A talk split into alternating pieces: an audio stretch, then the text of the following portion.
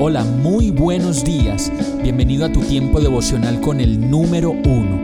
Qué alegría saludarte con la certeza de que Dios está obrando en tu vida su perfecta y buena voluntad, ya sea porque estás aprendiendo de un momento difícil o porque estás disfrutando de su amor a plenitud con paz y tranquilidad. Llegó la hora de tomar tu Biblia, pues de seguro Dios te va a hablar, te va a reconfortar y lo mejor de todo, te va a dar las respuestas que estabas buscando. ¿Qué esperas? Vamos, súbete de una vez en este pequeño pero eterno vuelo devocional con destino al cielo. Y el mensaje de hoy se llama Alta Traición. Juan 13, 26, 27 dice, Acto seguido, mojó el pan y se lo dio a Judas Iscariote, hijo de Simón. Tan pronto como Judas tomó el pan, Satanás entró en él. Lo que vas a hacer, hazlo pronto, le dijo Jesús.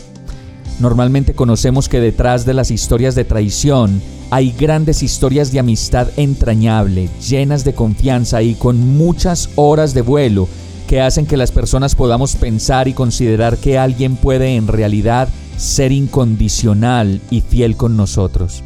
Este es un caso aproximado a la realidad que muchas personas viven, en las que por desgracia las personas que más han amado y las personas más cercanas resultan ser las que más traicionan y las que finalmente, como lo decimos en la calle, pelan el cobre y muestran en realidad quiénes son.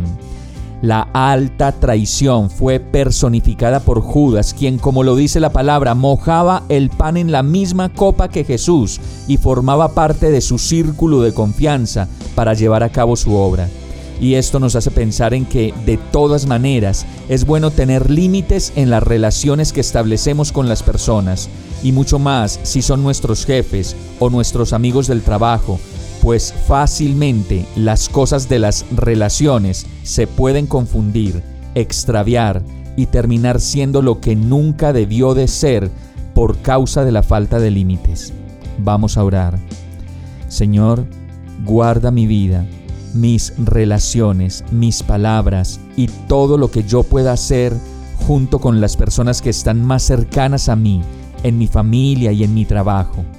Te necesito, Señor Ayúdame a ser una persona recta, verdadera, confiable, segura y con los límites claros en el lugar que corresponde para no herir ni dañar a nadie. Yo te lo pido, en el nombre de Jesús. Amén. Hemos llegado al final de este tiempo con el número uno no te detengas, sigue meditando durante todo tu día en Dios, descansa en Él, suelta los remos y déjate llevar por el viento suave y apacible de su Santo Espíritu. Solo compártelo con quien lo necesite y ames. Hoy, de la mano de Dios, todo será un gran día.